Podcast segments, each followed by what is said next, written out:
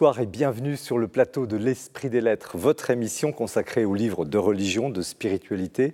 KTO vous la propose chaque mois en lien avec le Jour du Seigneur et la Procure qui nous reçoit ici comme chaque mois dans une vraie librairie, place Saint-Sulpice à Paris. Nous allons ce soir euh, visiter les chrétiens, encore une fois, mais surtout la capacité qu'ont les chrétiens parfois de transporter des montagnes. Montagnes de la guerre, de la haine, montagnes du péché, de la, de, la, de la faiblesse, montagne de la solitude, de la dépression, de la tristesse. Pas de recette miracle, mais des témoins, des gens, des chrétiens qui s'impliquent. Ils ne sont pas les seuls, évidemment, mais qui démontrent avoir en eux des ressources insoupçonnées. Donc euh, une émission anti-crise dans ce mois de novembre un peu maussade qui va nous donner un grand sens de l'espérance, qui va nous faire du bien, qui va vous faire du bien. Nous allons partager cela avec les trois auteurs présents sur le plateau. Et merci de votre fidélité. Jérôme Cordelier, bonsoir. Bonsoir Jean-Marie. Alors bienvenue sur ce plateau que vous connaissez parce que vous avez déjà écrit beaucoup de livres, dont l'avant-dernier qu'on n'a pas oublié, L'espérance est un risque à couvrir sur les à courir. à courir sur les figures chrétiennes de résistance au nazisme. Vous proposez une suite chez Calment Lévy, Après la nuit, ces chrétiens qui ont reconstruit la France et l'Europe. Tout est dit. Euh, vous jouez à nouveau de cet art de la fresque historique hein, que vous maîtrisez, qui balaie euh, une décennie, 1945-1954, à travers des portraits saisissants d'hommes et de femmes, euh, des portraits d'héroïsme, de courage, d'abnégation, pour sortir de la haine de cette guerre et quasiment pierre après pierre, quasiment cœur après cœur, on pourrait dire, reconstruire, reconstruire la France, reconstruire l'Europe, construire l'Europe. C'est à la fois bouleversant par la noblesse des exemples, très encourageant pour la pertinence du christianisme dans les sociétés. C'est magistral. Alexia Vido, bonsoir. Bonsoir. Alors, vous êtes journaliste à la vie, rédactrice en chef adjointe. Nous vous avions reçu euh, il y a quelque temps pour votre petite vie de Maximilien Kolb et vous êtes une convertie, on peut encore le dire, euh, c'est-à-dire vous avez retrouvé ou trouvé la foi à l'âge de 20 ans et qu'elle ne cesse plus de vous animer cette fois. À témoin, cet ouvrage que vous publiez chez Artege, Une éloge spirituelle de l'imperfection, qui est un authentique livre de spiritualité où vous expliquez, en vous appuyant sur les meilleurs auteurs mystiques, comment Dieu, de nos misères, de notre bout, sait fabriquer de l'or. Un livre enthousiasmant, agréablement écrit, qui montre que rien n'est jamais perdu aux yeux de Dieu. Un petit bijou. Sylvain de Toc, bonsoir. Bonsoir Jean-Marie. Alors, bienvenue à vous aussi sur ce plateau. Merci de porter ce bel habit de religieux dominicain. Euh, on se souvient de votre passage ici il y a un an pour votre premier livre, La gloire des bons à rien. Ce titre était très très puissant, petit guide à l'usage des cathos découragés, c'était déjà un anti un anti-déprime. Et voilà dans, le, dans la même veine, toujours au cerf, euh, le titre Déjà brillent les lumières de la fête. Oui, vous traitez de la fête, de la joie. On retrouve votre style euh, truculent, le docteur S-lettres, mais aussi l'approfondissement du docteur, euh, en, docteur en théologie, l'approfondissement anti-tristesse, je dirais. C'est un régal. Nous allons faire la fête en, parlant, sans naïveté, sans fuite du monde, dans la, dans la, réalité de, de l'espérance chrétienne. C'est très stimulant. Trois ouvrages, comme toujours, très différents, euh, complémentaires, qui vont animer cette, cette soirée. Merci d'être là. Nous commençons l'émission, comme chaque fois, par un petit tour des euh, rayons avec Mathilde Mailleux sur l'actualité du libraire.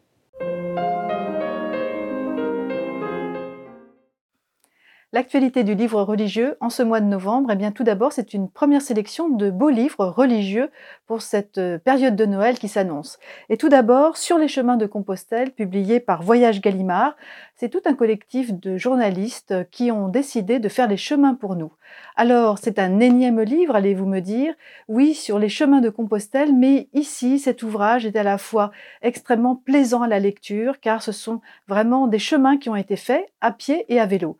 Une très belle occasion pour nous eh bien, de soit redécouvrir les chemins de Saint-Jacques de Compostelle jusqu'en Espagne, donc jusqu'à Saint-Jacques, mais aussi de découvrir un patrimoine culturel et spirituel ceux de la France à travers les différents chemins qui mènent jusqu'à Saint-Jacques de Compostelle, et puis ceux de l'Espagne.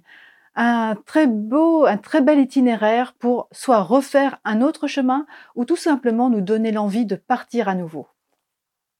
Sainte Hildegarde de Bingen, à présent, c'est un très bel album publié par les éditions MAM et écrit conjointement par Emmanuel Philippona et le père Pierre Dumoulin.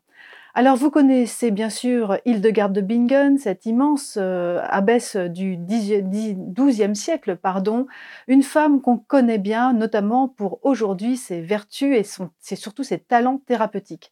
Hildegarde de Bingen, eh bien c'est bien plus que cela. C'est une immense figure spirituelle, c'est un docteur de l'Église, elle a été théologienne, elle a été une visionnaire absolument incroyable pour son temps, c'était une femme écoutée et admirée par les plus grands, et puis surtout c'était aussi une musicienne, c'était une peintre, et puis c'était aussi, elle avait de véritables talents thérapeutiques. Si vous voulez comprendre de l'intérieur qui était cet immense, euh, cet immense génie spirituel, je vous invite à découvrir ce magnifique album qui retrace à la fois sa vie, mais aussi son œuvre, son œuvre théologique et spirituelle. Sagesse cachée des monastères, à présent, publié là encore par les éditions MAM, eh bien, c'est une magnifique immersion dans la vie monastique, à travers dix témoignages d'hommes et de femmes qui se racontent. Comment ont-ils choisi la voie euh, spirituelle et celle des monastères, celle de s'enfouir en Dieu à travers tous ces monastères qui euh, parsèment eh bien, le sol français C'est un très beau témoignage à la fois spirituel, plein de profondeur, qui nous invite nous aussi à prendre du recul et à savourer eh bien, ces vies données à Dieu. Lauta Deum à présent, le dernier grand texte du pape François, qui est ici magnifiquement illustré par les photos de Yann Arthus Bertrand. C'est publié aux éditions Première Partie. Ce livre eh bien, nous invite à la contemplation. Déjà, ce sont des magnifiques photographies qui illustrent eh bien, le cri du cœur du pape François sur l'écologie. Et puis, c'est un ouvrage qui, à travers eh bien, ces photos, nous invite à contempler et à méditer ce grand texte. Et puis, c'est un texte aussi qui est préfacé par le cardinal Jean-Marc Aveline. Et puis, enfin, pour terminer, deux coups de cœur. Tout d'abord, le témoignage formidable de Sophie Galitzine, Entre tes mains, c'est publié aux éditions Artege. Sophie Galitzine, c'est une comédienne, c'est une danseuse, art-thérapeute aujourd'hui, mais qui a choisi aujourd'hui de se raconter dans un livre. Un itinéraire difficile, familialement, spirituellement, mais jusqu'à une reconversion.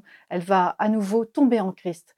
C'est un ouvrage très franc, très coloré aussi, avec beaucoup de fraîcheur, qui invite à méditer sur chacun de nos parcours de vie où l'espoir, mais aussi la résilience et surtout l'appel du Christ est à chaque coin de nos chemins. Et puis enfin, Pluie de roses, publié aux éditions Emmanuel. Camille Burette nous fait l'immense plaisir d'avoir sélectionné eh bien, ces témoignages des plus beaux miracles de Thérèse de Lisieux. Camille Burette est l'archiviste eh du Carmel de Lisieux il nous a fait pour nous eh bien, une magnifique sélection de ces témoignages, à la fois tendres, émouvants et parfois très drôles. C'est un ouvrage qui illustre bien ce que Thérèse de Lisieux nous avait promis Je passerai mon ciel à faire du bien sur la terre.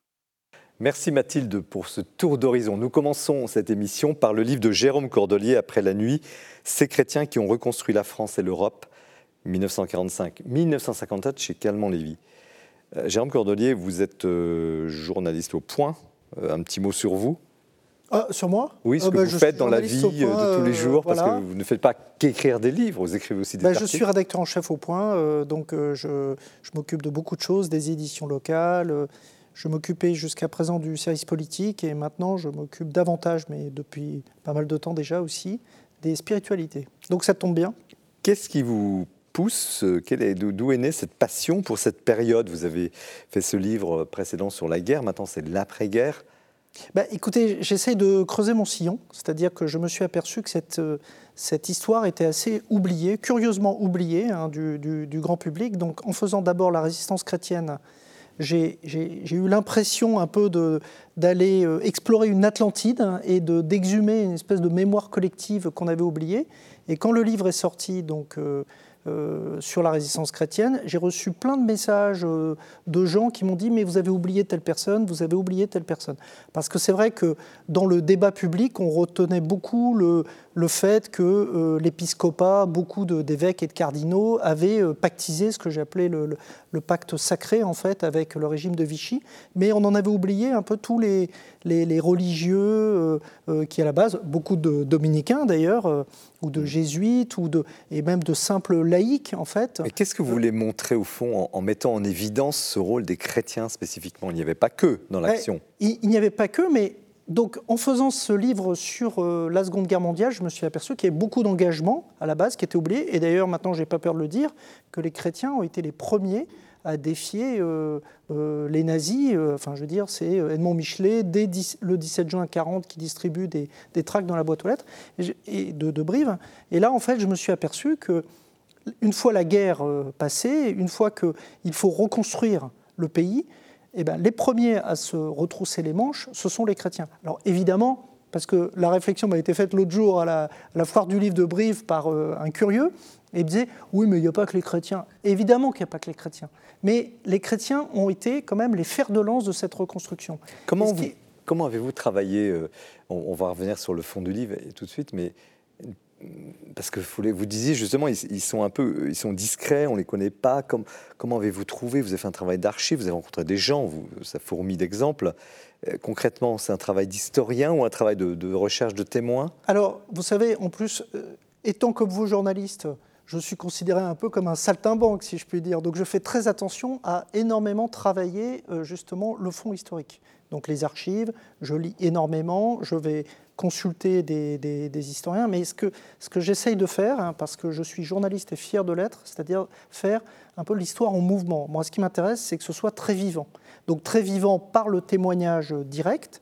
Ce qui m'intéresse, c'est de rencontrer des gens qui ont vécu cette période et qui peuvent en témoigner. Et donc ça, je pense qu'on en rentrera dans, le, dans le, les, les, les, rencontres que j'ai pu faire. Et c'est de marier un, petit peu, si vous voulez, la grande histoire, la rencontre entre la grande histoire, les grands faits historiques, et les petites histoires de, de chacun. Alors, il y a Pourquoi quelqu'un décide à un moment donné de euh, s'engager et de faire tel. Il y en a combien? Parce que franchement, j'ai reculé parce qu'il y a énormément d'histoires. C'est une fresque historique. Mais il n'y en a pas assez, euh, Jean-Marie. C'est-à-dire que j'en ai retiré même plein. C'est plus que des dizaines. À la demande de mon éditrice, euh, je, elle me dit ah non mais il y en a trop, il y en a trop. Et j'ai dit mais il y en a beaucoup. Le précédent ouvrage, si vous voulez, j'ai une chemise cartonnée comme ça chez moi de plein de gens de messages que j'ai reçus. Dit vous avez oublié telle personne dans tel village, vous avez oublié tel truc. Parce qu'en fait, beaucoup sont, discrets. Et donc, c'est des, gens totalement oubliés. Si vous voulez, le, livre, c'est ça qui m'intéressait, c'est un, pan oublié de l'histoire. Qui vous a le plus marqué? Alors, bah, c'est difficile. En vous lisant, vous êtes passionnant. Hein, c'est passionnant, effectivement, le, bah, le document, le témoin. C'est un peu un, livre, si vous voulez, euh, c'est un pan oublié de l'histoire. C'est-à-dire qu'on a fait, évidemment, Jean-Marie Maillard l'a fait très bien, donc dans l'histoire politique, l'histoire de la démocratie chrétienne et tout. Mais il n'y a pas eu de, de, de, livre, si vous voulez, qui embrasse toute la période.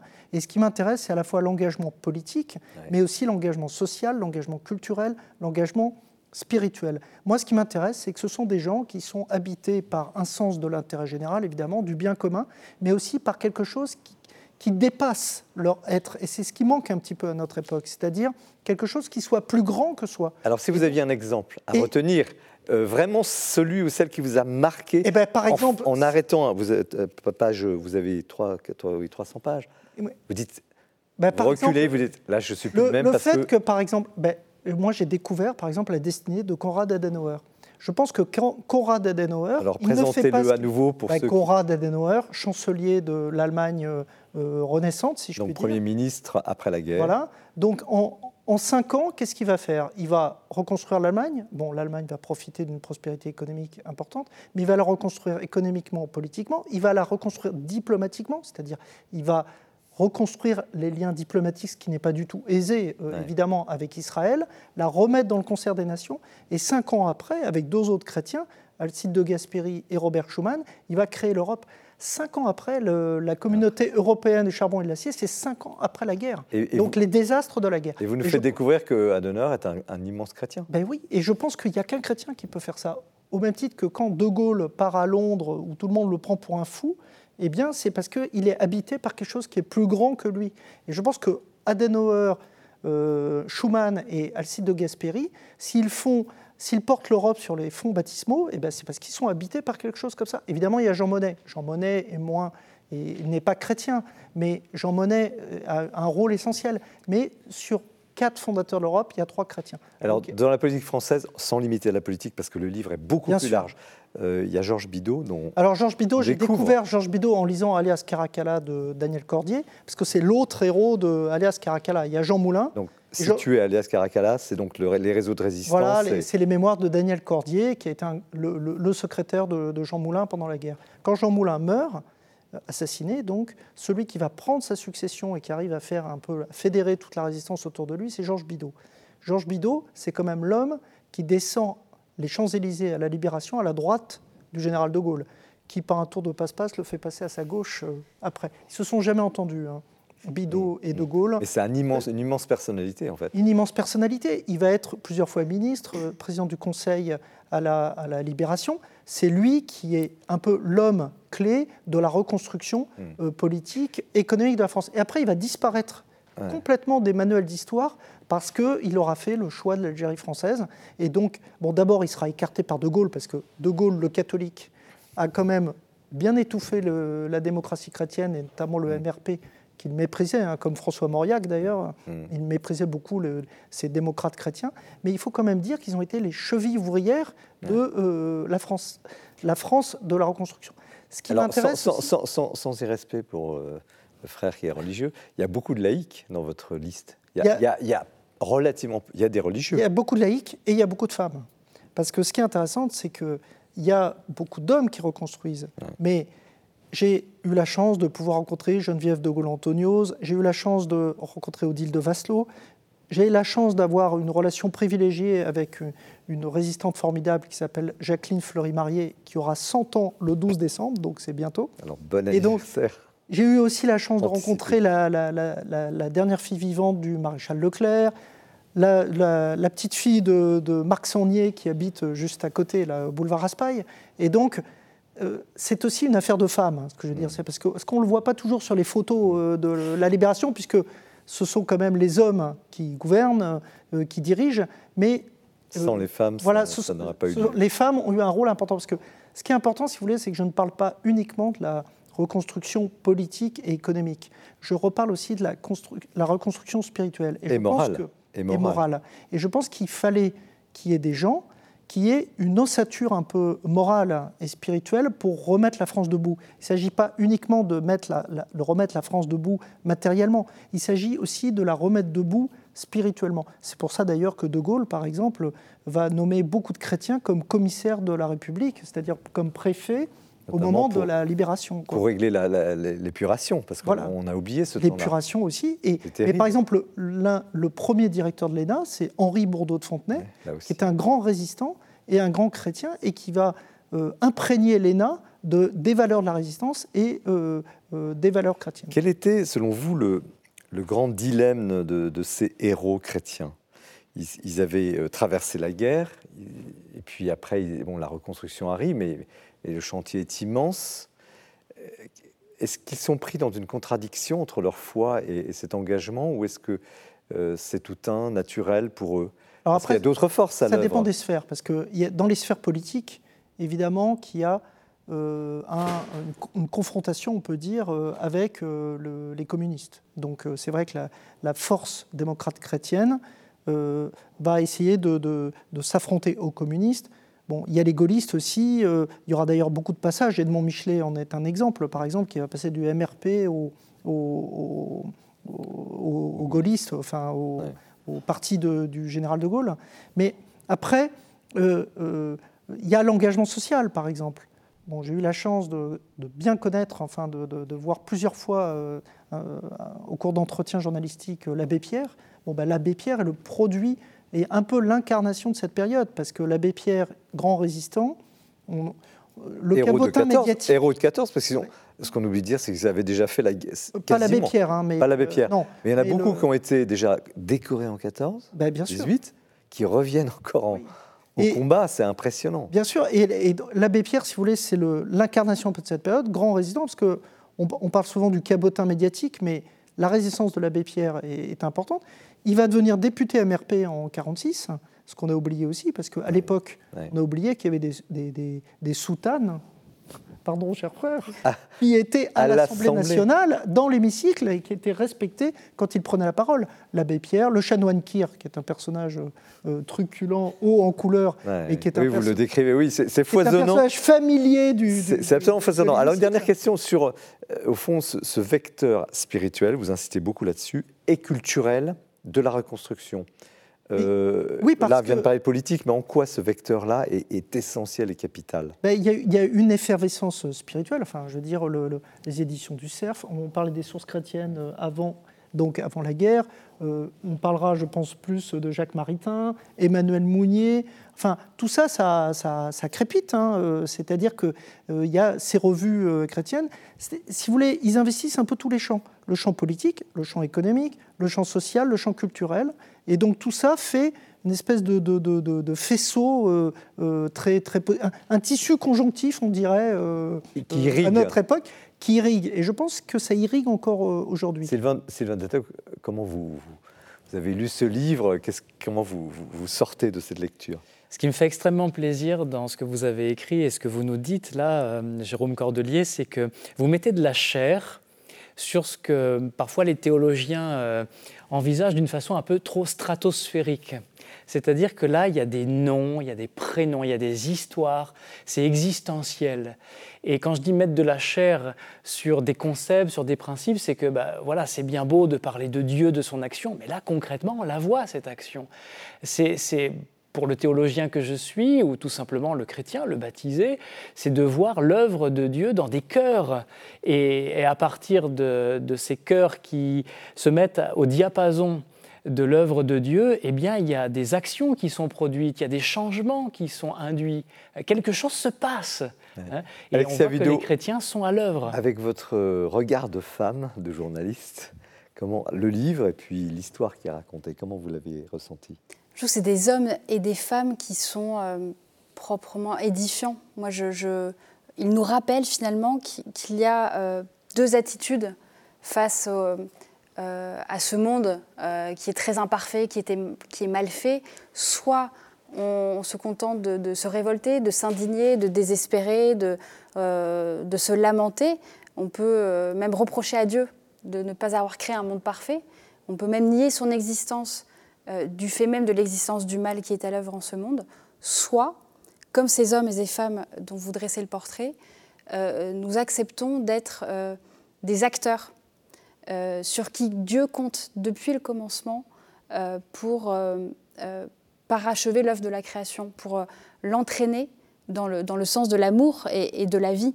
Et je trouve que ces personnes-là nous rappellent finalement que nous sommes appelés à, jouer un rôle dans, dans la création, et c'est un réveil qui est nécessaire et qui nous réveille aujourd'hui vraiment, euh, euh, parce que notre monde est, aussi euh, en proie à la souffrance aujourd'hui. Alors ce qui est frappant, c'est qu'il y a 50 guerres, quasiment, on peut dire, 4 ans, et puis presque 10 ans de ce que j'appellerais une guerre de reconstruction. Hmm. C'est une lutte oui, c'est terrible. C'est une bonne expression. Comment vous, comment vous, on oublie toujours l'après-guerre, la réalité de l'après-guerre. D'ailleurs, votre premier chapitre est bouleversant hmm. sur ces gens qui rentrent de camp qui sont là dans Paris, incompris, regardés de, haut, de loin.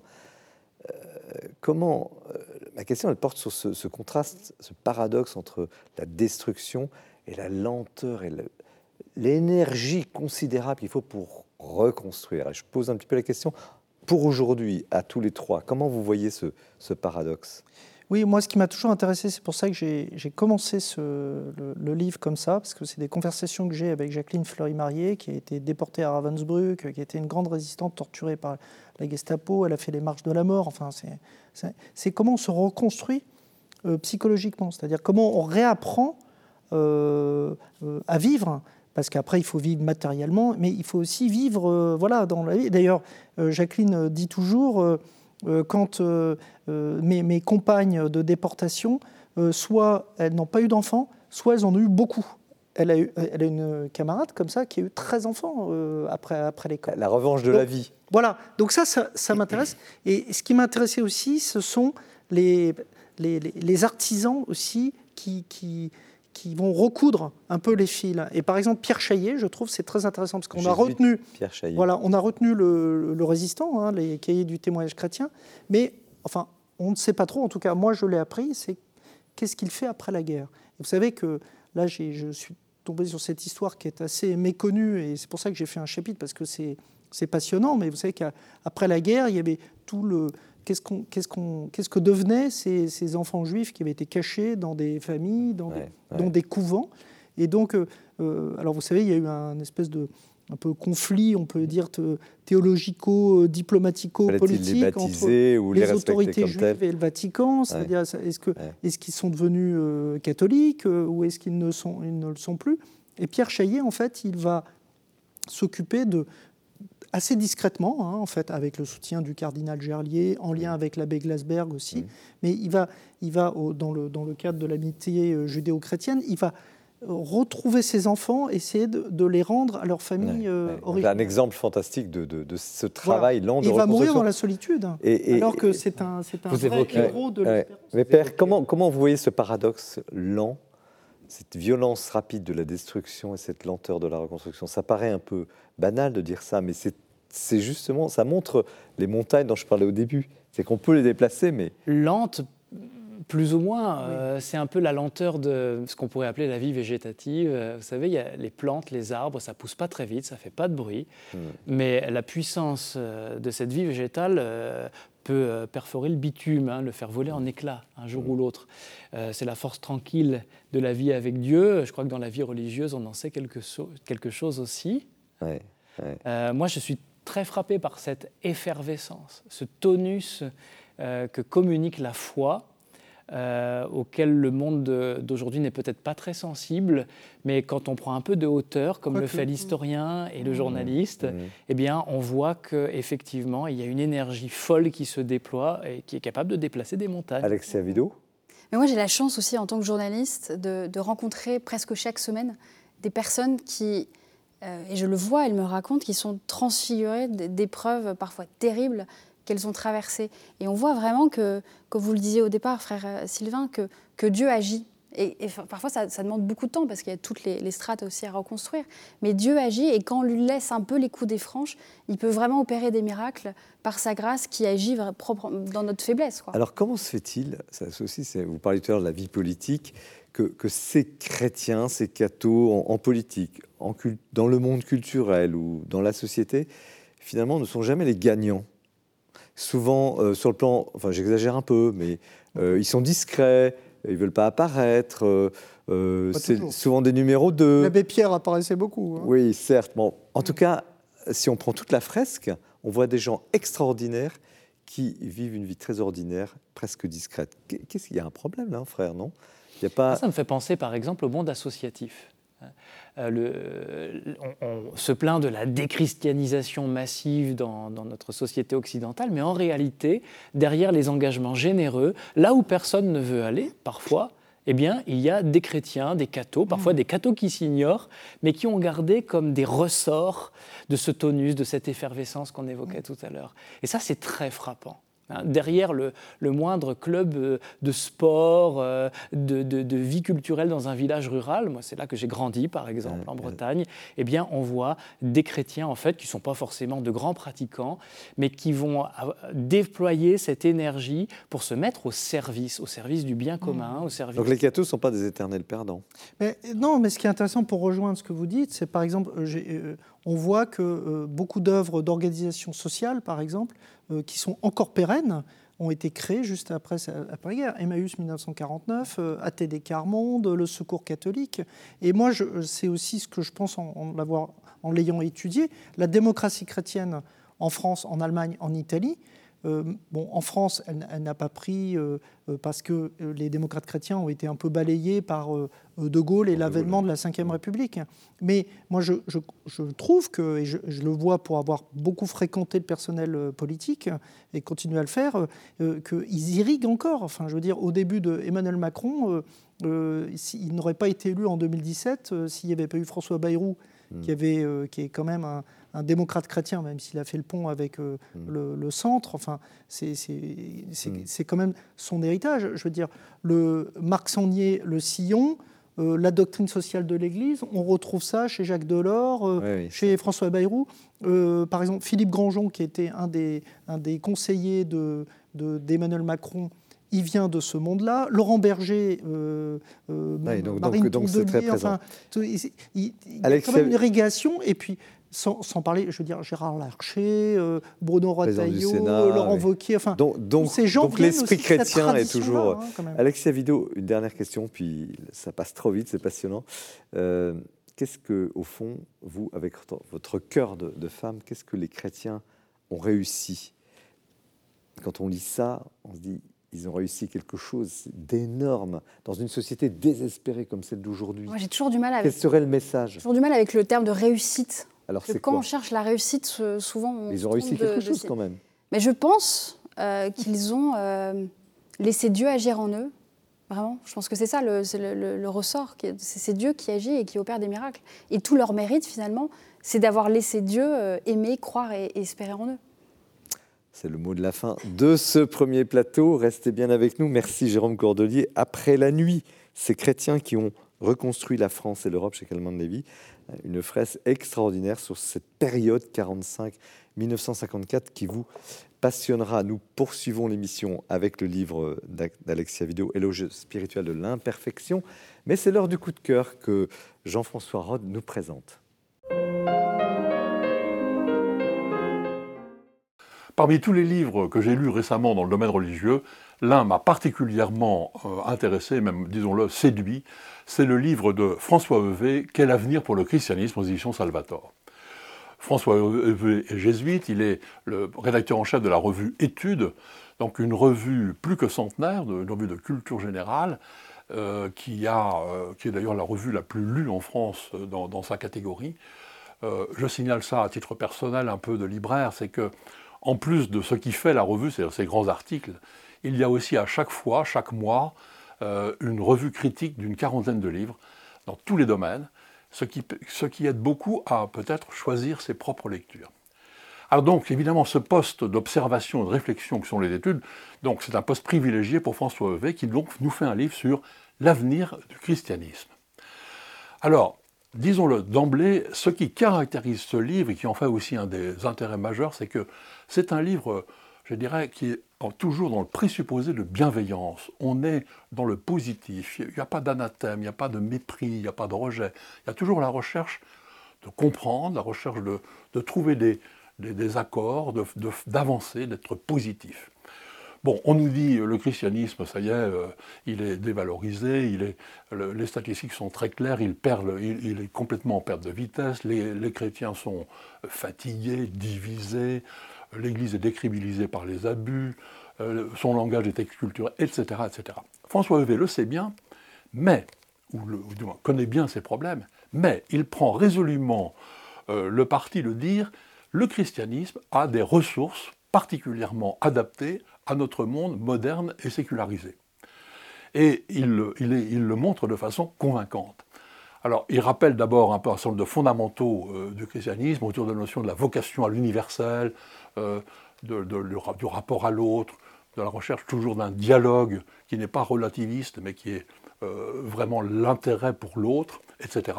Et puis surtout, après, il fait l'analyse du monde actuel selon quatre dimensions, le, souci écologique, le rapport au masculin-féminin, la demande de démocratie, euh, et puis la recherche d'une espérance, d'une véritable espérance par rapport à nos problèmes.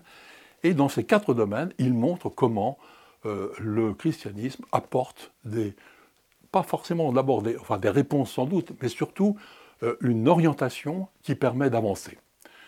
Voilà, impossible de résumer les analyses très fines, très nuancées, très profondes que, fait ce livre, mais je vous garantis, c'est passionnant et on apprend beaucoup c'est une véritable leçon euh, d'intelligence et de confiance. Merci Jean-François pour ce coup de cœur passionnant. Nous poursuivons l'émission avec le livre d'Alexia Vido, Éloge spirituelle de l'imperfection, l'imperfection chez Artege. Alexia Vido, un petit mot sur vous. Euh, vous êtes euh, journaliste, vous, avez vécu une conversion, peut-être? Pouvez-vous en parler Oui, alors en deux mots, je ne peux pas vous tout vous raconter, mais à l'âge de 20 ans, euh, alors que j'étais étudiante à Sciences Po et que j'avais vraiment éloigné tout horizon spirituel, religieux, je n'étais pas du tout dans une recherche de sens ni de spiritualité. En revanche, j'avais besoin de silence. Et le Seigneur est venu s'engouffrer dans cette petite faille. Et il m'a conduit un peu par hasard, selon moi, dans, un monastère euh, face à la chaîne du Mont Blanc.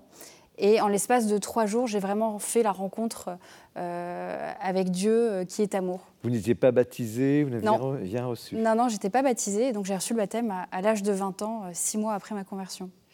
Alors ce livre sur l'imperfection, finalement, une sorte de... Oui, c'est de l'éloge, une éloge, est issu de, de ce chemin, de ces, luttes? Oui, je pense que c'est le fruit de beaucoup de luttes, beaucoup d'interrogations euh, pour essayer d'approcher au plus près de, de, ce qui est notre vocation, à savoir la sainteté. Euh, et je me suis rendu compte que on avait. Vous, vous, y allez fort. oui, mais la vraiment. sainteté. Oui, parce que fait, c'est notre vocation. C'est. Euh, ah, comme disait ça vous paraît évident, mais. Comme disait Léon Blois, il n'y a qu'une tristesse, c'est celle de ne pas être des saints. Et, ou Bernanos, que j'aime aussi beaucoup, euh, la santé est une aventure, la seule qui vaille. Donc moi, quand j'ai rencontré Dieu à l'âge de 20 ans, que j'ai reçu ce cadeau inouï de la foi, que j'ai commencé à, m'imprégner des Écritures, il m'est apparu évident que si je signais, entre guillemets, euh, au bas de, voilà, de ma demande de baptême, c'était pour vivre les choses à fond. Et donc, viser la sainteté, donc la, communion avec Dieu. Et c'est resté. Oui, alors après, il y a des hauts et des bas. Hein, il y a des, alors c'est justement le livre. Comme, dans, toute relation, et c'est le livre. Mais justement, l'idée, c'est de ne pas se tromper de route ni de destination. Qu'est-ce que c'est que la santé C'est pas, et je pense que je suis tombée dans cet écueil, sans doute au début de ma conversion, ce n'est pas une perfection humaine. C'est pas essayer de, réaliser, euh, euh, enfin de se hisser vers son idéal d'homme, de devenir une bonne chrétienne selon nos propres critères de perfection. Si on, prend cette route-là, il y a moyen de, voilà, d'avoir quelques problèmes et de faire pas mal de drames autour de nous, et y compris euh, euh, faire du tort autour de nous.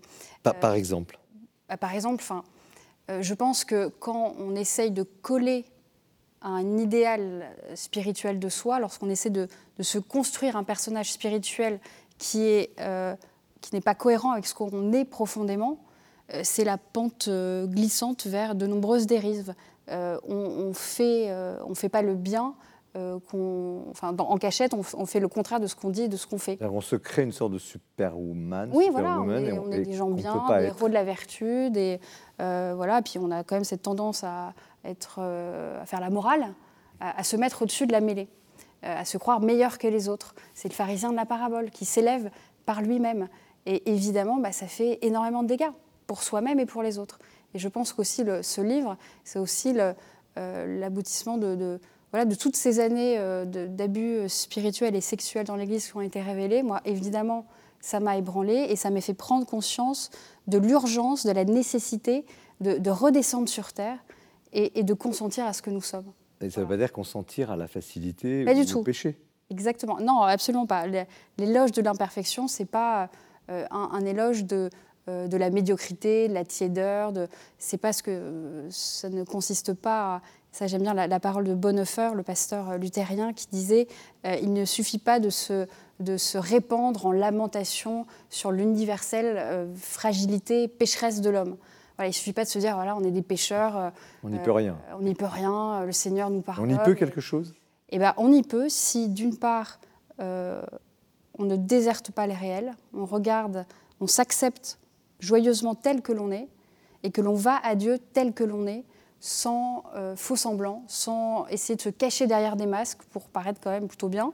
Voilà, venir tel que l'on est, et alors, et c'est ça le miracle, Dieu peut être Dieu pour nous, Dieu peut euh, nous faire miséricorde, et, venir euh, dans cette faiblesse, dans cette faille, dans ce péché, pour déployer sa, grâce. Ce que vous appelez l'imperfection parfaite, ou la parfaite imperfection. Oui, c'est une manière de parler, mais c'est voilà, bah, la puissance de Dieu se déploie dans notre faiblesse. Euh, la grâce de Dieu nous suffit. Et tant qu'on euh, qu'on essaye, encore une fois, de coller à un idéal spirituel hors sol et hors de notre portée, notre orgueil fait barrage à l'action de Dieu. Alors permettez que je vous cite. Le but n'est donc pas de s'élever vers la perfection à coup de vertu, mais de tomber parfaitement, c'est-à-dire d'échouer dans les bras du Christ en croix. Alors vous ajoutez, nous ne tomberons jamais assez bas qui ne puisse nous rattraper, nous ne tomberons jamais trop qui ne puisse nous relever. Cet art de la chute requiert beaucoup d'humilité. Donc il faut tomber pour être saint. En tout cas, la sainteté, c'est de tomber et de se relever, comme disait euh, Thérèse de l'Enfant Jésus. C'est voilà, on, tombe, on tombera toujours. Euh, Saint Paul parle très bien de cette épreuve morale. Euh, vouloir le bien n'est pas vouloir le bien est à ma portée, mais non pas l'accomplir, parce que le, bien que je veux faire, je n'y arrive pas, et le mal que je ne veux pas commettre, je le commets. Donc voilà, on est en proie à cette épreuve morale. Et, mais face à cet échec de notre volonté propre, plutôt que se désespérer, de se lamenter encore une fois, allons à Dieu et, faisons confiance en, sa grâce. Je me répète, mais c'est vraiment c'est ça qui tout vous est grâce en fait. C'est ça le, message de votre livre, il est là. Oui, c'est soyons tels que nous sommes, présentons-nous à Dieu, acceptons-nous nous-mêmes aussi, aimons-nous humblement comme n'importe lequel des membres souffrants de, Jésus-Christ, comme disait Bernanos, je crois encore. Euh, et alors, euh, tout est possible.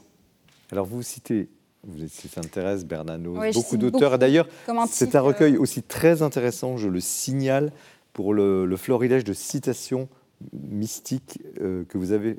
Mystique ou pas mystique Parce que parfois, de la mystique, c'est encore une fois. Enfin, inspiré en tout cas. Euh, vous parlez très peu de, du sacrement de réconciliation. Pourquoi C'est vrai que j'aurais pu. Il y avait tellement de choses à dire. Et comme je le dis dans l'avertissement au lecteur, euh, j'ai vraiment vécu l'imperfection en écrivant ce livre. J'ai eu beaucoup de mal en fait, mais vraiment énormément de mal à m'y mettre, à le faire. J'ai éprouvé mon imperfection euh, jusqu'à l'insoutenable, vraiment. Et euh, ça a été une expérience assez douloureuse. Et donc c'est vrai que j'aurais pu dire mille autres choses qui auraient rendu ce livre sans doute un peu plus ma parfait. le sacrement de réconciliation, dans l'Église catholique, c'est quelque chose de très important justement. Oui. Anti-imperfection. Exactement, c'est la miséricorde qui vient s'engouffrer. Et pourquoi vous n'en parlez pas plus? Euh, Je ne m'étais pas posé la question. J'aurais pu. Je ferai une, version annotée, euh, augmentée. Une euh, critique sympathique, mais pas, pas du tout euh, méchante parce que. en revanche, je parle vraiment de cette relation entre le péché et la grâce. C'est-à-dire ouvrir, offrir son, son, rien au tout. Et c'est ça le, sacrement de la Mais est-ce que les, les, chrétiens sont voués à une, une tension permanente? Parce qu'on comprend bien ce que vous dites s'accepter tel que l'on est, euh, ne pas se résigner aux chutes, euh, trouver des ressources euh, dans le Christ en l'occurrence pour ce. Mais est-ce que c'est une, partie de yo-yo permanent ou est-ce qu'il y a quand même une progression? Alors moi, ça fait 15 ans que j'ai reçu le baptême. j'ai toujours expérimenté cette tension, cette, voilà, ces zigzags. Est-ce que le mot est juste? Est-ce que c'est une tension? Est-ce que c'est Oui, c'est une tension entre euh, ce que nous sommes et ce que nous pourrions être, entre devenons, ne restons pas ce que nous sommes et devenons qui nous étions, disait euh, Grégoire de Naziance. Et voilà, il y a, euh, ce vieil homme qui, refuse de mourir, cet homme nouveau qui peine à naître. Et, pour moi, il y, a, cette tension, il y a ce combat, il y a, il y a cette lutte, ce bon combat de la foi qu'on est appelé à mener.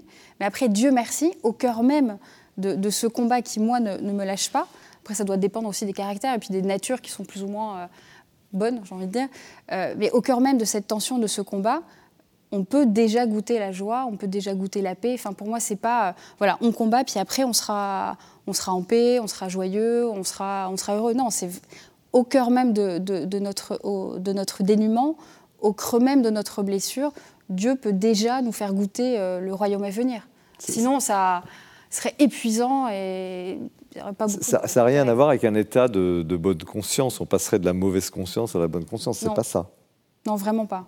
C'est pas comme ça que. Comment vous pourriez caractériser cet état de tension de, Non, de... ce que vous appelez la sainteté finalement. Bah, la sainteté, c'est. Moi, j'aime beaucoup ce que dit, je vais encore citer, mais Allez-y. pour moi, les citations, c'est vraiment des, bons fruits que je glane. Ça va bien ici, hein, l'esprit des lettres, on y va. Formidable.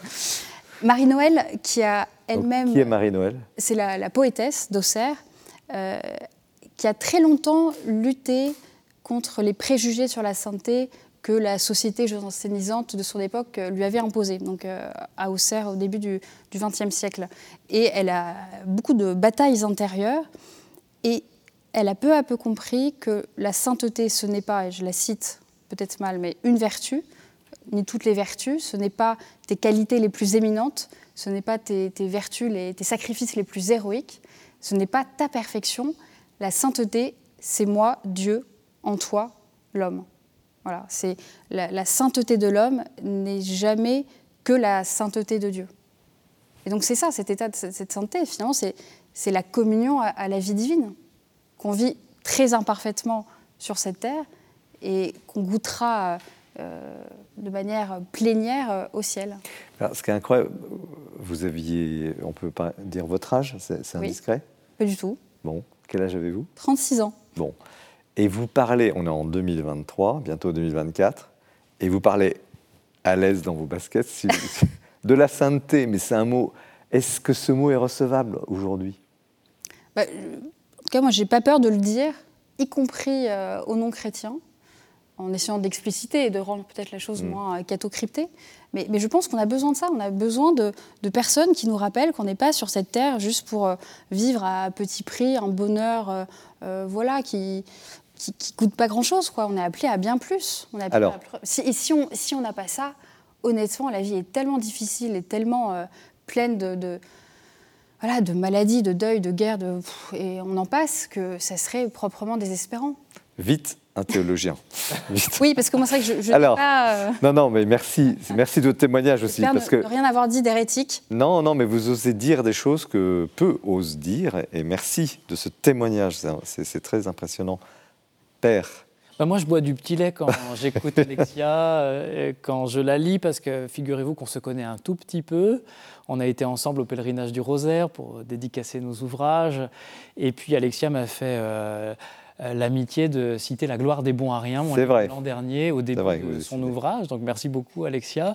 Et donc j'ai l'impression qu'on avance aussi sur des. Mais vous ne prenez pas un coup de poing quand même dans le ventre quand elle parle, elle, elle ose, jeune femme, parler de la sainteté. Vous êtes religieuse, c'est votre métier. Oui, mais, je ne suis pas beaucoup plus âgé qu'Alexia. non mais oui, mais quand même.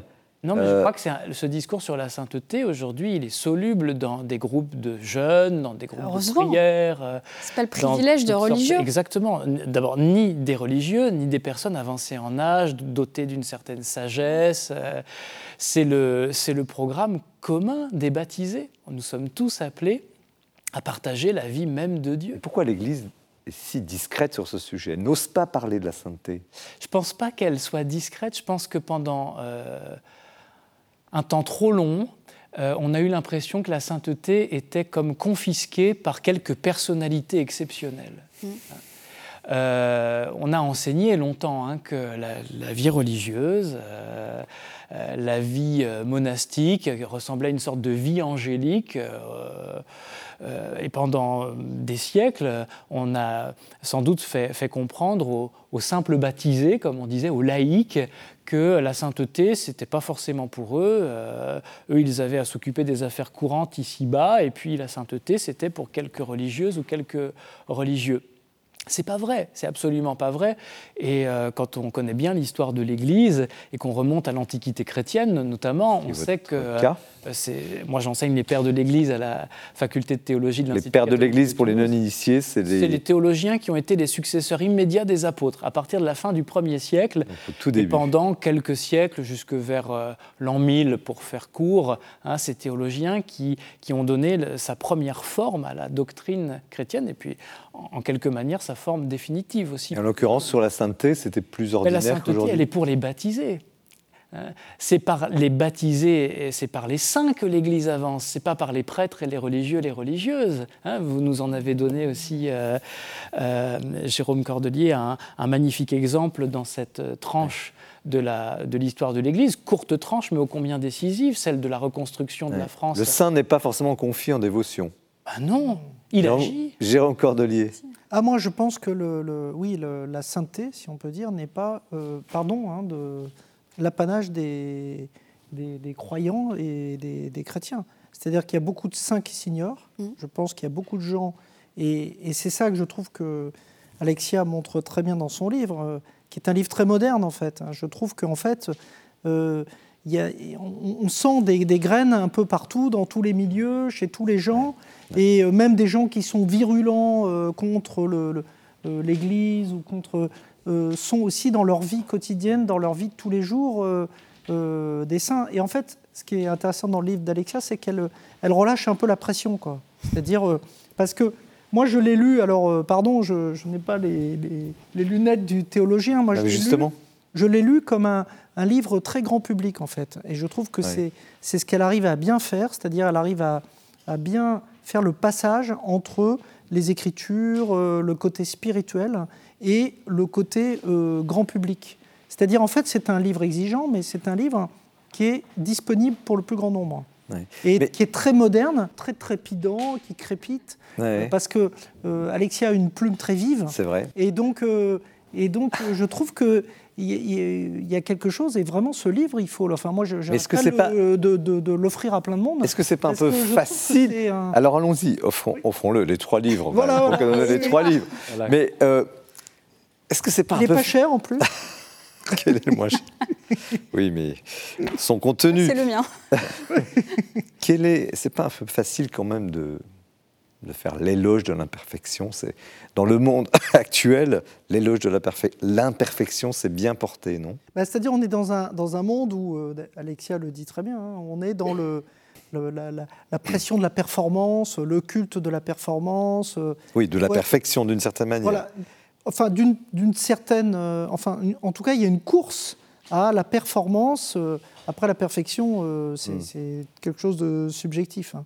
Et donc, ce qui, est intéressant, c'est d'intégrer euh, le fait qu'on euh, est imparfait, qu'on n'arrivera jamais à être parfait en fait. Donc euh, c'est ça. Alors c'est bien de, garder cette, cette, cette petite lueur, cette petite lumière, tendre vers cet objectif. Il n'y a pas une pente un peu dangereuse à pas trop louer Au contraire, parce que vous évoquez ces fameuses graines, ces germinations, mais c'est la doctrine des pères de l'Église du deuxième siècle. Saint Justin qui parle des semences de vérité. On pourrait élargir cela à des semences de bonté que chaque personne humaine, qu'elle soit baptisée ou pas par ailleurs, porte en elle parce qu'elle est faite à l'image, et Alexia en parle aussi dans son livre, de cette doctrine, cette anthropologie chrétienne dont on manque tellement. Chaque être humain, chaque femme, chaque homme, chaque enfant que porte cette planète est à l'image et appelé à la ressemblance de Dieu. Hein? c'est, je dirais, c'est dans le package, hmm. euh, c'est dans la, naissance, la venue au monde, nous reflétons quelque chose du Dieu très haut. C'est notre beauté. Et cette beauté-là, c'est sûr qu'elle est abîmée par le péché, parfois défigurée terriblement, mais elle n'est jamais tout à fait enlevée et elle peut être retrouvée. Et c'est, je crois, ce que nous vivons. Permettre l'éloge de l'imperfection, c'est pas une facilité, c'est pas encore une fois euh, une mise à l'honneur de la médiocrité, de, de de se contenter de ces, imperfections et dire voilà, on ne fait rien. C'est pas une démission, euh, pas du tout. C'est quelque chose de. C'est un chemin très exigeant qui est le chemin de l'évangile en fait. Alors comment se fait-il dans ce monde ultra technologique dans lequel nous sommes, ultra performant en tout cas, qui, a cette ambition, euh, on ait du mal à accepter que finalement la grâce, la gratuité, la miséricorde, vous en parlez beaucoup, euh, puisse être possible. Que ce Dieu que l'on imagine euh, presque, excusez-moi, infernal, euh, qui, veut le, qui laisse faire le mal, qui... il est avant tout, si on vous dit bien, miséricorde, grâce, au sein même de la plus basse des imperfections. Comment c'est possible? Pourquoi ce, ce n'est plus audible aujourd'hui cette est-ce qu'on y croit vraiment? C'est la grande question qu'il faut poser à, nos auditeurs, à nos téléspectateurs. Euh, c'est aussi peut-être euh, la raison pour laquelle il y a tant de, verrous sur nos cœurs qui empêchent la joie de l'Évangile de jaillir dans nos vies. Là, ce que vous évoquez, euh, Jean-Marie Guénois, c'est un acte de foi c'est pas un acte de la sensibilité, c'est pas à la surface de notre être. Hein. en tant que chrétien, ça ne peut jaillir que des profondeurs avec un énorme coup de pouce que Dieu nous donne, qui s'appelle la foi vive, pour que nous soyons capables de dire, ben, malgré tout ce que nous vivons, malgré ce que les apparences nous disent de contraire, Dieu nous aime, Dieu nous connaît, il sait qui nous sommes, il nous a pétris, nous ne lui apprenons rien, Et malgré tout cela, il continue de nous aimer, de nous porter dans l'existence et de nous porter vers ce but à atteindre qui est de partager sa vie divine. Lui, il n'est pas découragé par nos imperfections. C'est nous qui sommes découragés les premiers par nos imperfections. Mais lui, euh, je dirais, il a l'éternité devant lui pour accueillir cette croissance. Hein, Saint Irénée de Lyon parlait beaucoup aussi de ce thème. Dieu aurait pu nous, créer parfaits, en quelque manière, dès, l'instant de notre venue à l'existence. Hein. Mais il y a une part de nous-mêmes qui n'est pas achevée et qui est à achever et pas sans notre coopération.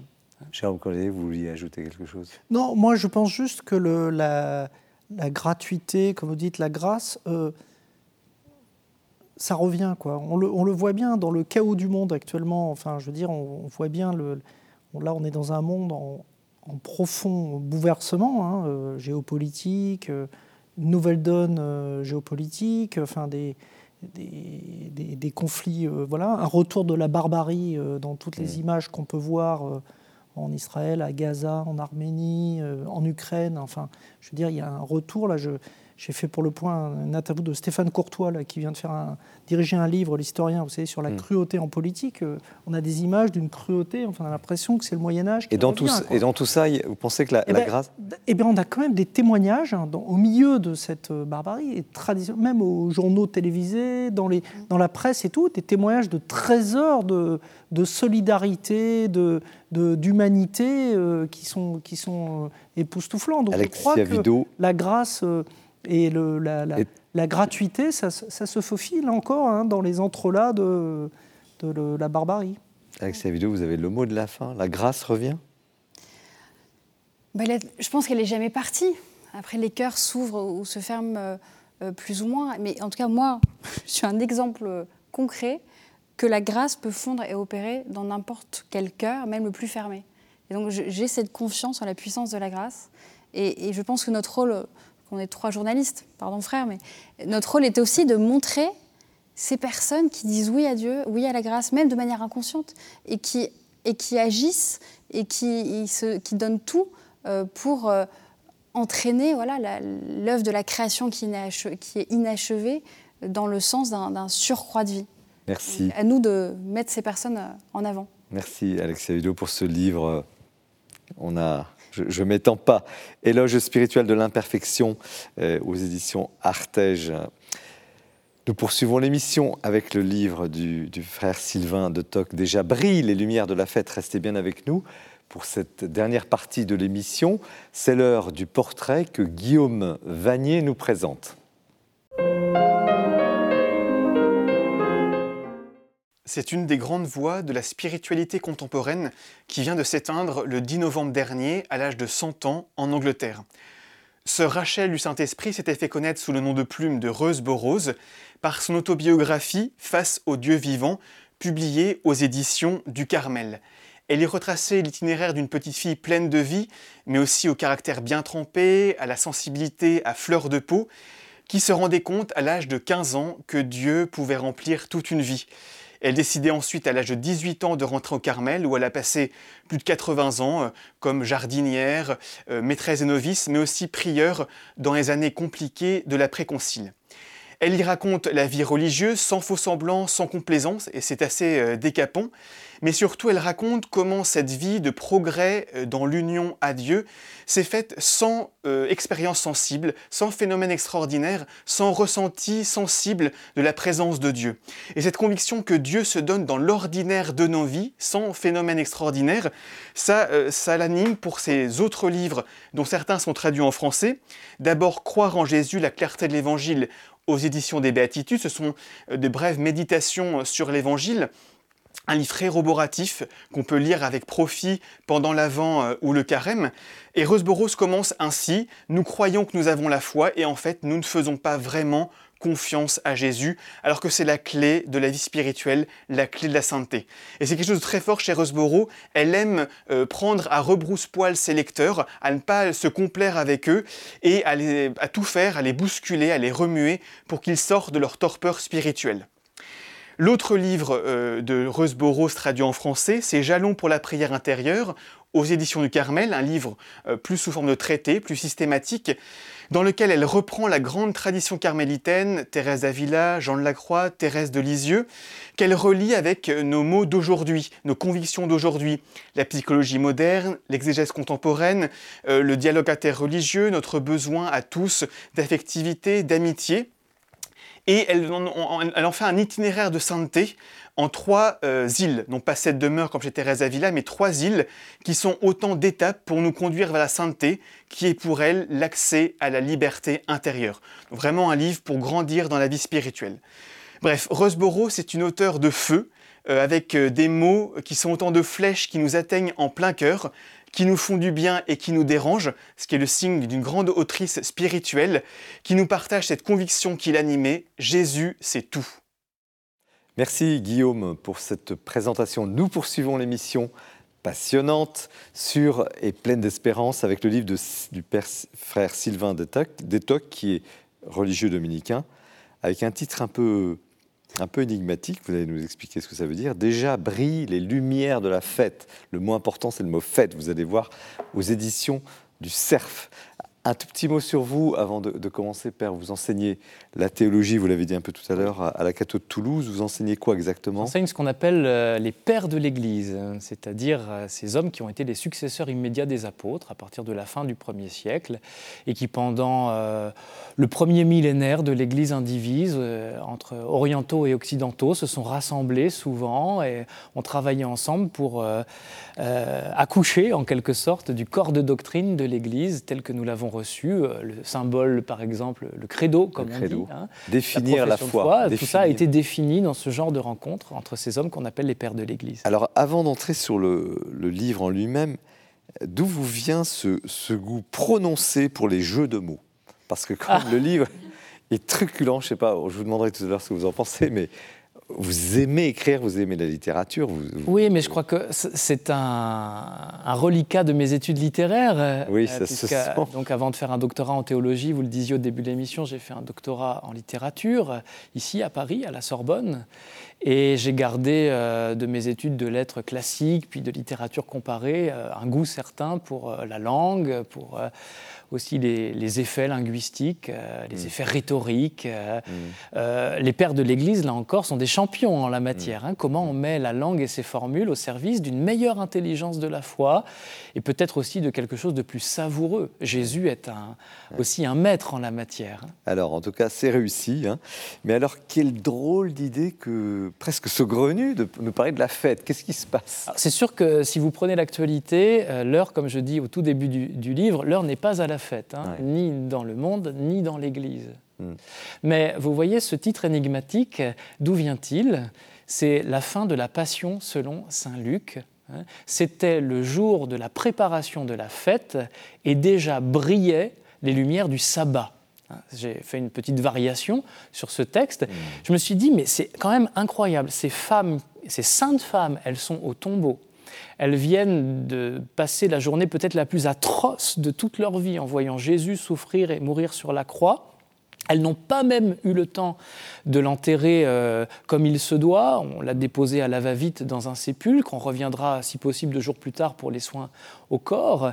Et voilà qu'elles doivent rentrer chez elles et entrer dans la fête, parce qu'on célèbre ce jour-là la Pâque, et on entre ensuite dans la fête du sabbat.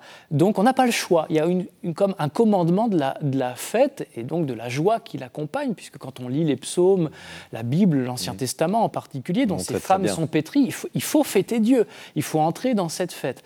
Et les théologiens, les exégètes, donc les spécialistes du texte biblique nous disent, mais ce, ce verset déjà brillait les lumières du sabbat, c'est probablement une allusion au rite qu'on connaît bien encore aujourd'hui dans les maisons juives. Quand commence le sabbat, la maîtresse de maison, donc une femme, saisit euh, la lumière et allume les bougies, les lampes à huile, et on entre ainsi par ce rite qu'on connaît bien aussi dans nos églises. Hein. Mmh. Dans l'Antiquité, on parle du rite du lucernaire. Quand on allume les bougies dans l'église, on entre dans la célébration de la fête. je me suis dit, c'est quand même extraordinaire de se dire que ces femmes qui à, vue humaine sont, sont, broyées par l'épreuve et la souffrance, eh bien, au, point de vue de la foi, euh, elles entrent dans quelque chose qui les dépasse et qui déjà euh, préfigure la lumière du dimanche de Pâques, de la en résurrection. quoi la fête, ce thème de la fête serait euh, urgent? À vous lire, c'est un peu ça. Alors, urgence absolue, hein, parce que... Urgence absolue. Absolument. Vous en rajoutez une couche. Parce que c'est dans l'ADN de la foi de l'Église. Alors je vais vous donner un, exemple très simple. hein. Euh, c'est le ils disent et ne font pas qu'on nous reproche sans cesse dans la vie chrétienne et on nous fait la morale à ce sujet. Oui, vous, les prédicateurs, les prêtres ou les chrétiens, vous nous faites la morale, euh, vous dites et pourtant vous ne faites pas. C'était le reproche que Jésus faisait aux pharisiens. Eh bien, vous savez, tous les matins, monsieur le curé se lève normalement le cœur en fête. Tous les matins, les moniales, les moines, les religieux du monde entier, ça fait plus d'un million de personnes d'après les statistiques de l'Église, euh, vont à l'Église et la première chose qu'ils font normalement, c'est qu'ils poussent des cris de joie. Hein. Alors ça vous étonne parce que vous imaginez bien que ce n'est pas tout à fait le cas. Nous avons aussi des nuits difficiles parfois hein, euh, et des levées difficiles aussi. Et pourtant le premier psaume à l'office du matin, c'est Venez crions de joie pour le Seigneur par nos hymnes de fête, acclamons-le. C'est le psaume 94 qu'on appelle l'invitatoire. Tous les Et matins. Tous les matins, alors on peut en prendre d'autres, mais c'est celui-là qui est proposé traditionnellement par la liturgie de l'Église. Alors comment se fait-il que, en vertu de cette répétition matinale, de, de cet appel à la joie, en vertu aussi des 365 jours de l'année où l'Église est en fête, il y a, Oui. on fête un saint par jour quasiment dans l'Église, pourquoi l'Église a une telle mauvaise réputation c'est l'immense problème, on y est. C'est-à-dire qu'entre ce qu'on lit dans la Bible, ce qu'on proclame dans nos liturgies, dans nos églises, et ce qu'on pratique quotidiennement, il y a un immense décalage. Alors qu'est-ce qu'on fait? Est-ce qu'on se lamente? Est-ce qu'on reste prostré? Euh, euh, Vous vous dites faisons la fête. Est-ce qu'on consent à l'imperfection? Et c'est peut-être le premier verrou à faire sauter, merci Alexia, c'est qu'en consentant à l'imperfection, en fait j'ai écrit ce livre dans le sillage de mes bons à rien de l'an Ouais. dernier, hein, eh bien effectivement, euh, on, on libère de la joie, on libère de, de l'énergie. Hein. Regardez les apôtres le jour de la Pentecôte, ils étaient tout recroquevillés sur eux-mêmes. Le feu de l'Esprit Saint, dit l'auteur des Actes des Apôtres, est descendu sur eux. Et il y a une homélie du IVe siècle en Afrique du Nord euh, qui dit ben, ce jour-là, le, le cœur des apôtres est entré en ébullition. Voilà, comme votre bouilloire le matin, on a du mal à crier de joie à l'église, ben, après on met la bouilloire euh, en route. hein. C'est l'effervescence que produit l'Esprit Saint. Elle est tellement importante, cette effervescence, que les, les personnes qui assistent à cette scène se moquent des apôtres et, se disent mais ils sont ivres. Et la première chose que, que- que Saint Pierre est obligé d'expliquer, c'est non, écoutez, ils n'ont pas bu, hein, ils ne sont pas pleins de vin doux, il n'est que 9 heures du matin, on comprend que l'heure de l'apéritif, ce sera pour plus tard. hein. Euh, donc je crois que la joie dont nous parlons, la fête, la fête c'est l'expression de la joie à travers la réalité de notre vie terrestre, de nos corps, de nos sens. Hein. Euh, c'est pas une joie qui vient de nous. Si elle vient de nous, c'est une joie superficielle, elle fait pchit. Euh, Là, on connaît le- l'effet lendemain de fête et c'est tout ce qui reste après. hein. Mais si elle vient de la nappe phréatique de notre, notre vie avec Dieu, ce qu'on appelle en théologie la vie théologale, hein, la foi, l'espérance, la charité, alors là, c'est tout à fait autre chose. Qu'est-ce qui bloque? Je pense qu'il y a deux types de verrous. Il y a des verrous théologiques et des verrous psychologiques. Et je pense que les premiers sont conditionnés par les seconds. Alors, Verrou théologique, c'est ce qu'on a appelé avec des collègues euh, théologiens, euh, par exemple, la théologie du Titanic. Hein, c'est c'est l'idée, au fond, que l'immense majorité des gens, de toute façon, est perdue, hein, qu'on va tous couler. Euh, on a repris une expression plus ou moins malheureuse de saint Augustin en la matière, c'est la massa damnata. C'est l'idée que la nature humaine, depuis le péché originel, c'est une masse de perdition, un bloc de perdition qui coule. Voilà, et puis on jette éventuellement quelques bouées de sauvetage pour en récupérer un ou deux. ouais, hein. on fait ce Euh, qu'on peut, quoi. Mais vous savez, l'évangélisation, c'est pas Moby Dick, hein. c'est pas le roman de d'Herman Melville. On pêche pas, euh, on ne ferre pas au harpon, on, on pêche pas. J'aime pas cette expression qu'on trouve aussi parfois chez, euh, dans certains, certains de nos univers. euh, oh là là, on a, on a pêché un gros poisson. Ça, quand on parle de quelqu'un qui s'est converti en venant d'une vie de péché quand même assez gratinée.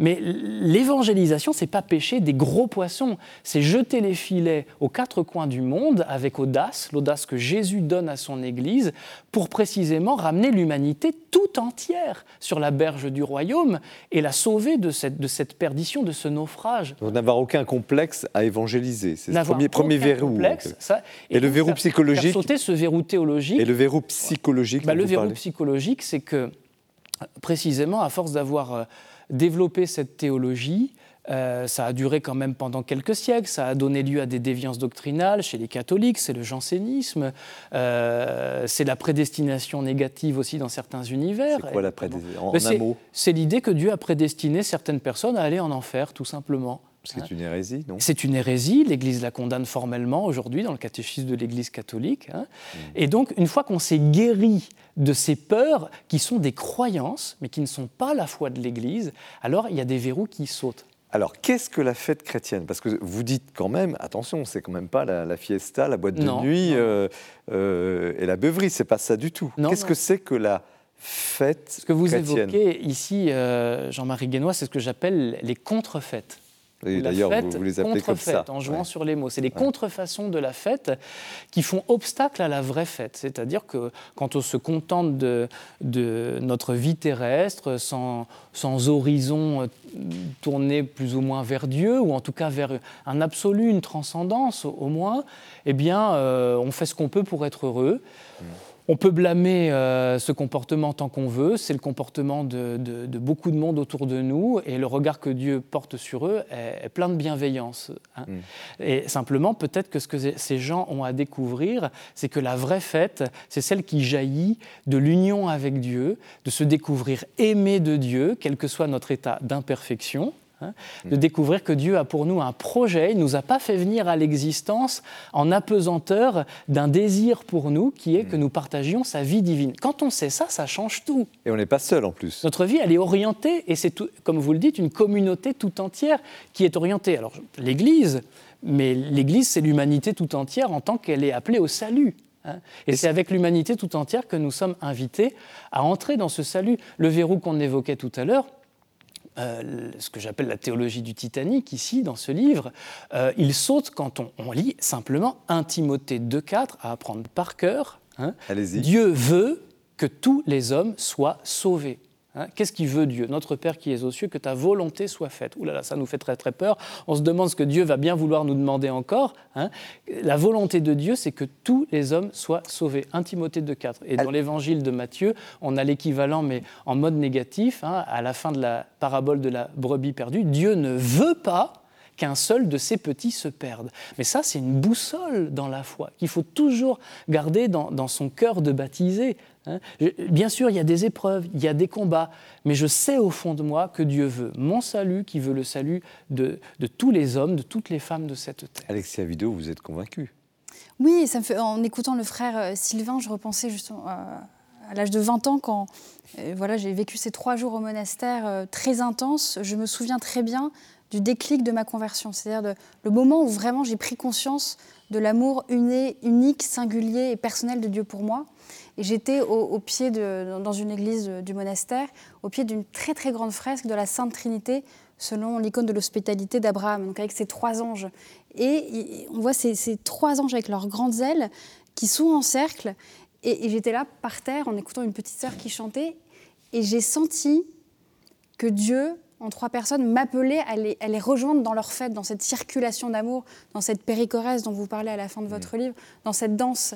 Et c'est vrai que ce savoir aimer, de manière inconditionnelle et absolue, et eh ben ça change tout. Ça n'enlève aucune épreuve, mais ça change, ça change tout. Jérôme Cordeux, est-ce que c'est pas un peu trop sensible tout ça? Vous trouvez pas non? Il n'y a pas un peu trop de sensibilité Sensible Ah non, je trouve que le frère Sylvain est un formidable prêcheur. C'est-à-dire qu'il faut lui donner une émission sur KTO, oui. Euh, même quotidienne, parce que voilà, c'est un, c'est un transmetteur de, de, joie. Et moi, je trouve qu'il faut remettre la joie au, au goût du jour. C'est pas forcément une notion euh, bisounours, comme on dit. Mmh, on dit mmh. beaucoup ce, mot-là, surtout dans nos professions. Euh. Et donc, euh, et je trouve que son livre, enfin, votre livre est comme vous. On ne se connaissait pas, mais je trouve qu'il crépite, quoi. Mmh, donc, alors vous avez un, sens de la formule, hein, vous, vous l'avez dit, Jean-Marie. Mais, mais voilà, je trouve que voilà, il faut il faut, et d'ailleurs, vos deux livres se rejoignent sur ce point. Ce sont des livres de feu, quoi. Vous, voilà, faut, faut faire crépiter, faut. Voilà, c'est. C'est pas de la naïveté. J'allais poser la question. Je sens que c'est un peu. Oui, bah, allez-y. c'est la question que je voulais poser. Allez-y. C'est pas de la naïveté. C'est déjà c'est l'Évangile. C'est quand même la base, et c'est le, fil rouge de l'Évangile, c'est vraiment la joie. Ça, ça, traverse toute la parole de Dieu, de, de, de, la Genèse jusqu'à l'Apocalypse. Justement, c'est le grand reproche que font les nihilistes, les, les je pense à Nietzsche ou d'autres. Euh, la joie, la joie chrétienne est suspecte. Suspecte de quoi? Bah, avant de la suspecter, moi j'aimerais bien la voir. Mais oui. C'est-à-dire qu'elle manque quand même cruellement. Hein. moi, il m'arrive d'assister ou de participer à des liturgies somptueuses Hein, euh, formidablement exécuté au point de vue technique, au point de vue du chant, la polyphonie, les gestes, les rites, etc. Hein, ces grandes liturgies pontificales auxquelles on est habitué dans certains lieux de l'Église. Bon. Est-ce qu'on pourrait y mettre de la joie aussi? C'est-à-dire que ça ne fait pas tout l'esthétique.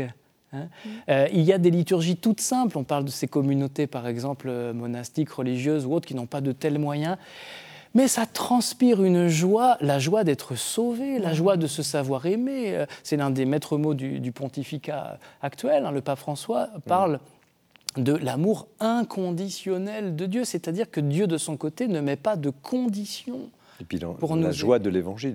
Et, en fait, le pape François ne fait que donner une caisse de résonance, mais d'autres l'ont fait aussi avant lui, heureusement. Le pape Benoît, Jean-Paul II. y a-t-il une juste mesure? Parce que euh, j'entends bien la plénitude que vous venez de, décrire au moment de votre conversion. Euh, et puis en même temps, euh, sans tomber dans le divertissement, il y a quelque chose de, une modération quand même dans cette. Je ne veux pas jouer les rabat Oui, tout à fait. bien d'accord. Mais, mais il y a quand même, ce serait quand même paradoxal. Cette régulation, elle, existe dans la grande tradition de l'Église. Nous avons des temps, par exemple les temps de la liturgie. Euh, il y a des temps pour se préparer à la fête et puis il y a des temps pour célébrer la fête, pour la laisser éclater. Mais on est par exemple très frappé d'apprendre qu'au IVe siècle, au Saint-Sépulcre, euh, il y a un volume des sources chrétiennes. Je vois la collection, elle est sous nos yeux ici, je lui rends hommage à l'occasion. Grande collection de euh, tous les textes majeurs de. L'une des des figures féminines, parce qu'il n'y a pas beaucoup de femmes à s'exprimer dans ce genre de littérature. Elle s'appelle Égérie ou Éthérie, on la connaît sous ces deux noms au IVe siècle, et puis elle témoigne de ce qu'elle a vu au Saint-Sépulcre à Jérusalem. Et elle dit que pendant le temps du carême, alors que les, chrétiens fervents de Jérusalem se livrent à toutes sortes d'austérités, parfois effrayantes, hein, des jeûnes très longs, mais c'est dans un climat d'allégresse il y a une immense joie déjà, et elle va éclater combien plus encore à Pâques, dans les liturgies de Pâques, parce que euh, euh, on se sait sauvé. Hein, j'ai l'occasion de, raconter au début du livre une anecdote avec les, dominicains. Oui, justement. Un fou rire. Hein. Euh, ça arrive qu'on ait des fous rires, vous savez, chez, les religieux aussi, y compris dans la prière. On fait ce qu'on peut dans ces cas-là pour terminer l'office. Hein, Dieu merci, ça n'arrive pas tous les jours. Mais euh, bien, on a l'exemple de ce fou rire de, jeunes religieux au XIIIe siècle, sous le nez du responsable des dominicains, le maître de l'ordre, comme on l'appelle maintenant, le, le Timothy Radcliffe de l'époque. Hein, pour ceux qui l'ont connu. Euh, et, alors, on est, très embarrassé parce que, quand même, de tels éclats de rire, un fou rire en présence euh, du successeur de Saint-Dominique, ça fait tâche. Et au contraire, euh, c'est le bienheureux Jourdain de Saxe en question. Il va encourager ses jeunes frères à rire. Pourquoi? Parce qu'ils sont sur la voie du salut. Ils marchent sur la voie de l'Évangile, celle qu'a ouverte Saint-Dominique pour eux. Et cette joie du salut, c'est ce que j'essaye aussi de faire dans mon ministère, dans ma vie de prédicateur, elle se communique. Euh, je crois qu'on ne peut pas, ils disent et ne font pas, on ne peut pas indéfiniment non plus vendre de la poudre de perlimpinpin dans l'Église. Hein. si, on n'est pas habité par cette joie du salut, et pourtant des épreuves, il y en a en tout genre, euh, physique, psychique, spirituel, je ne nie pas ça.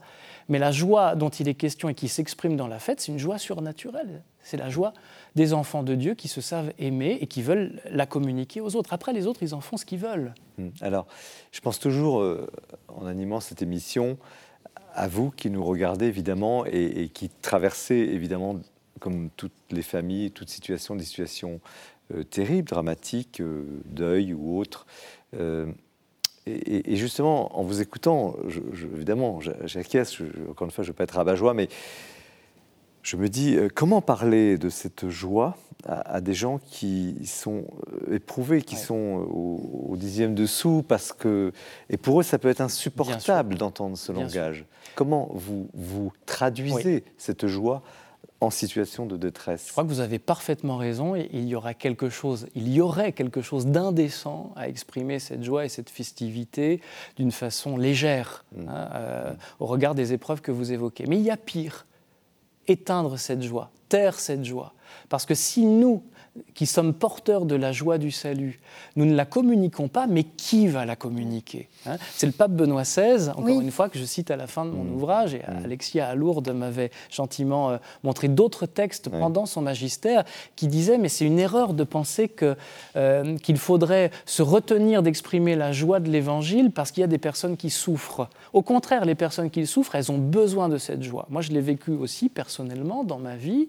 Euh, j'ai perdu mon père il y, a, il y, a, plus de 20 ans maintenant. Et euh, c'était une épreuve terrible, comme vous pouvez l'imaginer, pour ma mère qui a été veuve très jeune, euh, pour mes frères et moi. Et c'était juste avant Noël. Et, il y a eu, heureusement, dans la famille, des personnes qui sont venues, qui nous ont entourés. Et on a fêté Noël. Et on a laissé cette joie de Noël déborder, parce que de toute façon, ne pas fêter Noël sous prétexte que nous étions en deuil, qu'est-ce que ça aurait changé mmh, mmh. Qu'est-ce que ça nous aurait Jérôme Cordelier, vous, vous, avez côtoyé des gens qui, qui ont côtoyé l'horreur de près dans votre métier de journaliste, dans, dans ce livre-là.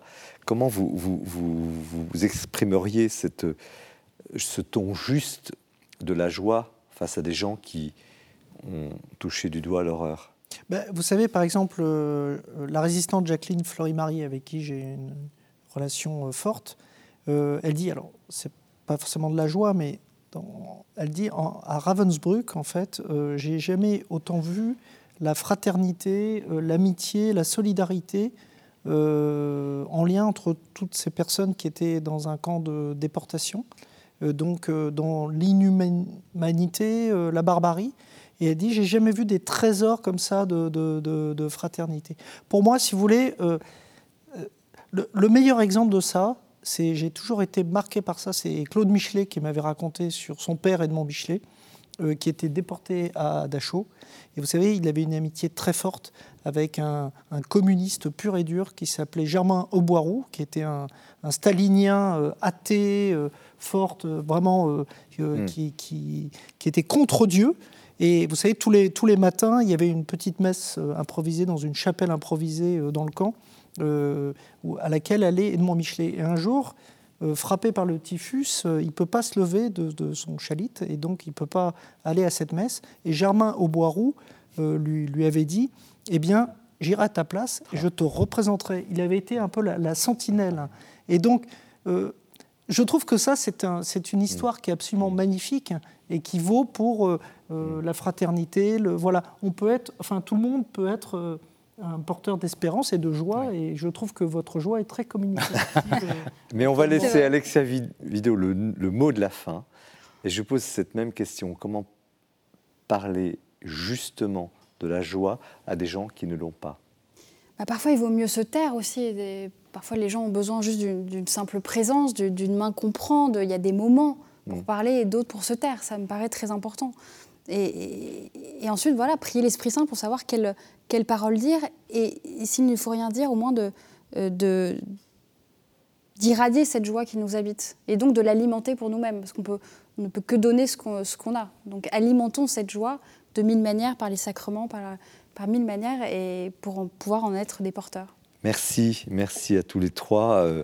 Ces livres ont alimenté euh, la joie ce soir, j'espère, sur le plateau. J'espère qu'elle a été communicative pour vous aussi euh, en cette période difficile. Ce n'est pas de l'illusion, c'est des vrais messages, des vrais témoins.